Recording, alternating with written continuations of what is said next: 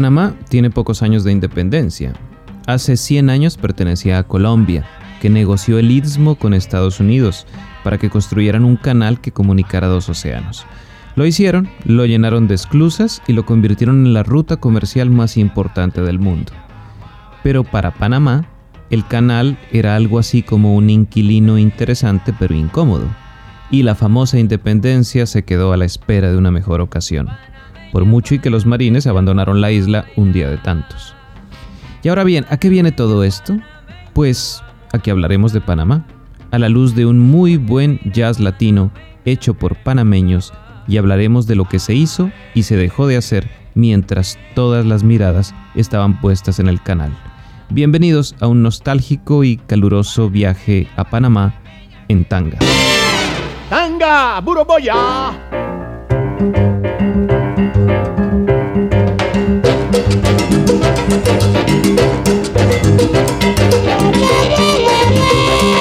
Esto es Tanga, una hora con el jazz latino y sus historias asombrosas.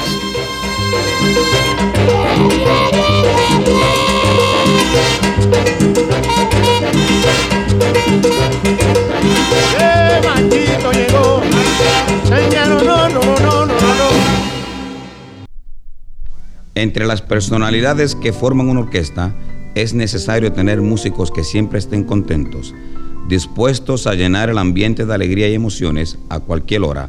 De la ciudad de Panamá, el trompeta Emilio Reales.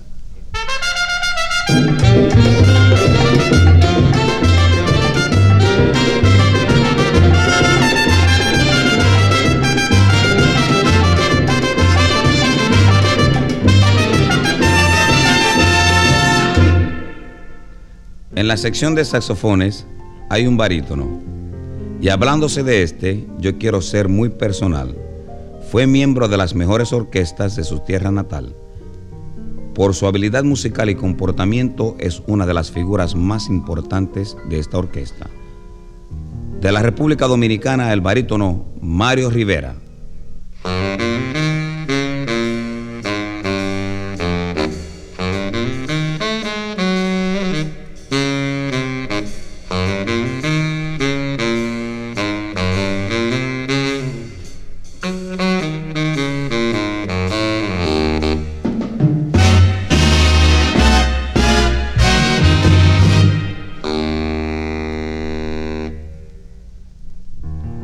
Muy pocos músicos y nosotros estamos orgullosos de tener uno con las cualidades que posee el siguiente. Un músico con la capacidad de hacer llegar a los oídos un estado de ansiedad que sobrepasa las facultades de la música en general. De la ciudad de Panamá, nuestro primer trompeta, Víctor Paz.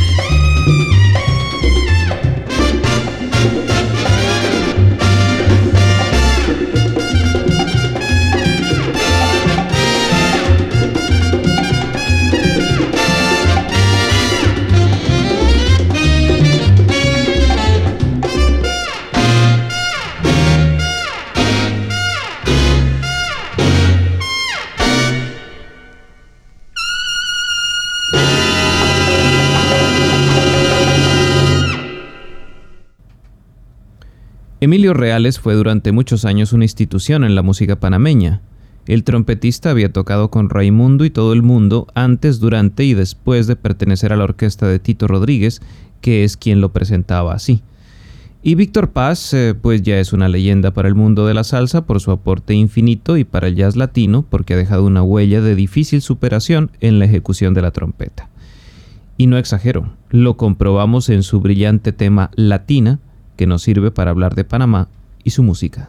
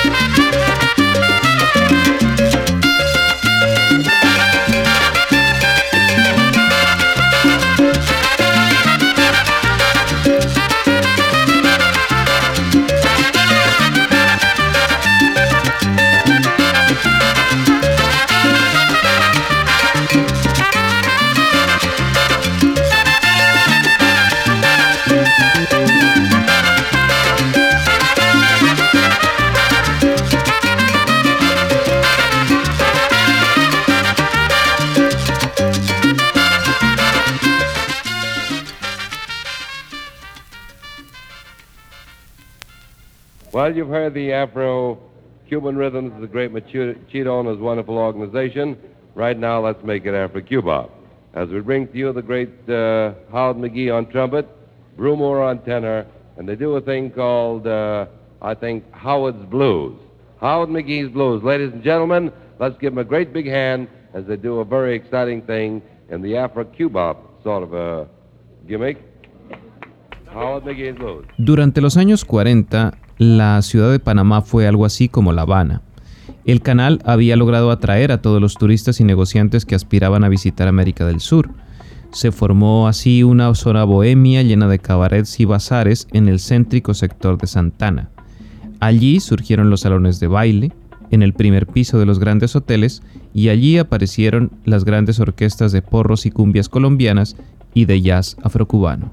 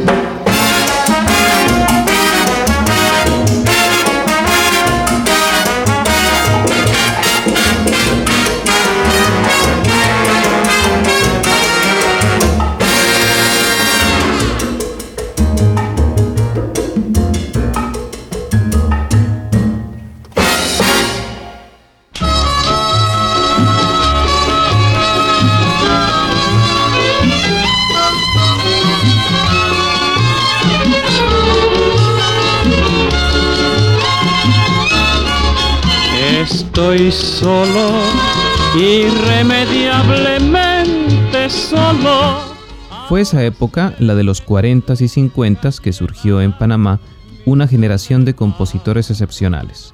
Todos eran boleristas y de oficios múltiples. Ricardo Fábrega era notario, Carlos Eleta, empresario, Arturo Hassan, atleta, y Abelino Muñoz, este sí músico. Y cada uno dejó una obra legendaria. Fábrega compuso Bajo un Palmar. Eleta, quien tiene una relación especial con esta emisora, creó Historia de un Amor. Hassan hizo Soñar. Y Muñoz el mítico Irremediablemente Solo.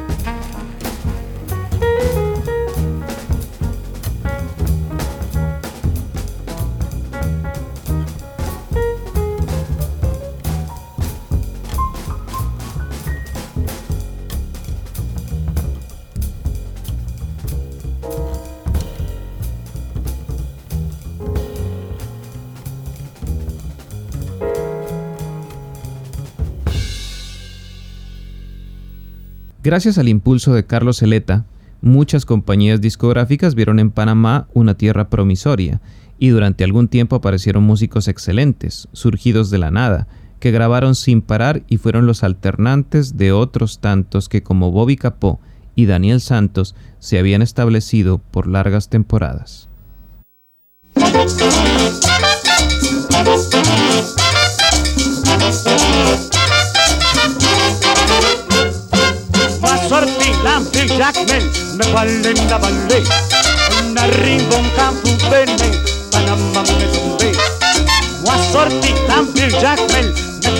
Y de la misma forma surgieron también los músicos de primer nivel. Uno de ellos fue el excepcional percusionista Bayardo Beni Velarde.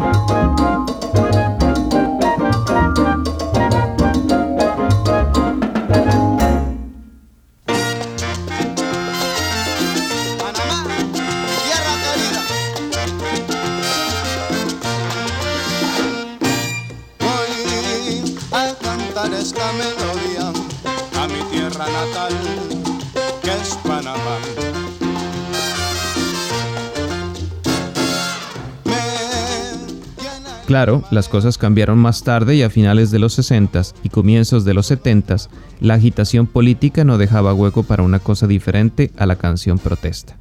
Pero curiosamente, una forma de protestar fue la proliferación de pequeños grupos casi clandestinos que tocaban en barrios populares.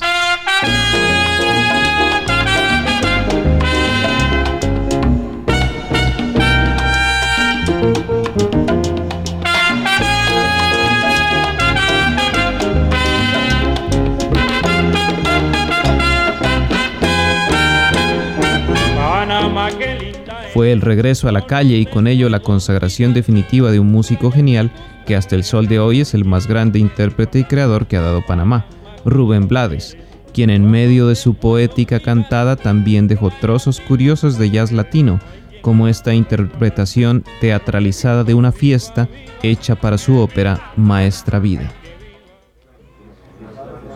Entonces a última hora, ¿sabes? Y si por fin, hombre, le digo que sí, tal y cual, entonces a la semana, a la semana ya eso, ya vivían en un cuartito por ahí por la carnicería de, Chino, de Chino Chi. Y le hicimos un tremendo fiestón, mano, que nadie pensaba que eso iba a durar mucho, ¿sabes? Pero una fiesta, una fiesta, la mejor que este barrio ha visto aquí, la fiesta. Rafael, esa, fiesta, esa fue la fiesta que terminó a golpe limpio, ¿no? Es la cosa. Siempre se la mierda. Dos fiestas. hielo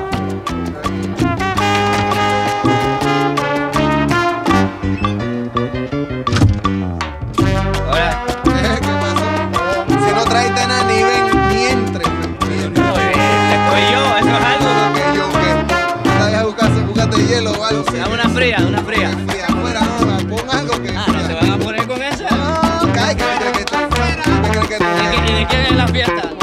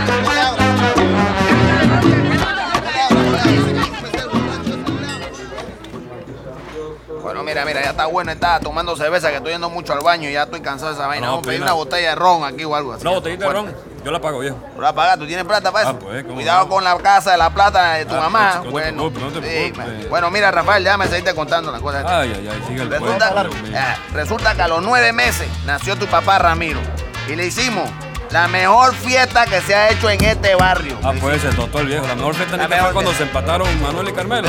No me falta respeto a mí, que yo sé de esta vaina más que te Ay. La mejor fiesta que se ha hecho en este barrio. El jazz latino en Panamá tocó por fin techo, el que se merecía con la aparición en el firmamento de esta música del pianista Danilo Pérez. Sucedió en 1989 tras salir graduado de Berkeley y del Conservatorio Nacional, y cuando surgió tocando el teclado para el grupo de Paquito de Rivera.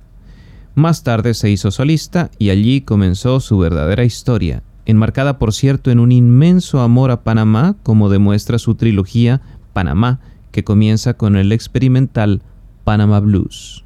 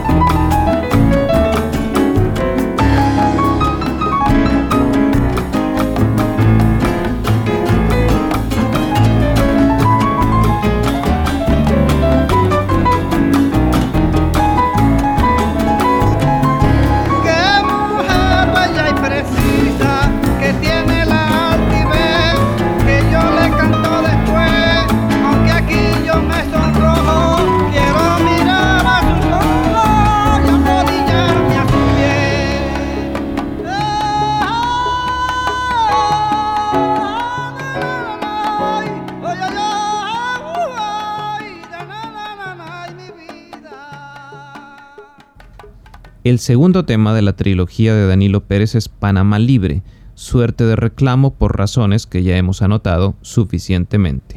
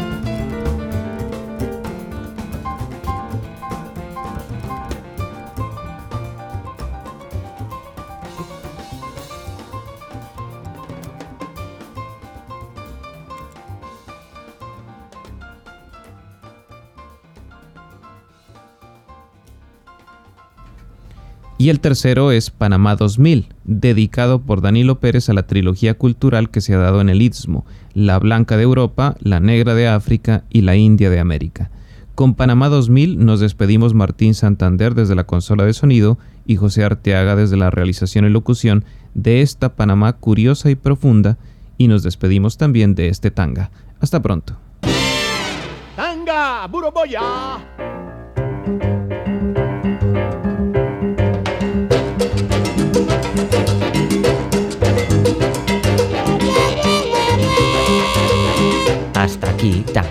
Una hora de jazz latino presentado por José Arteaga.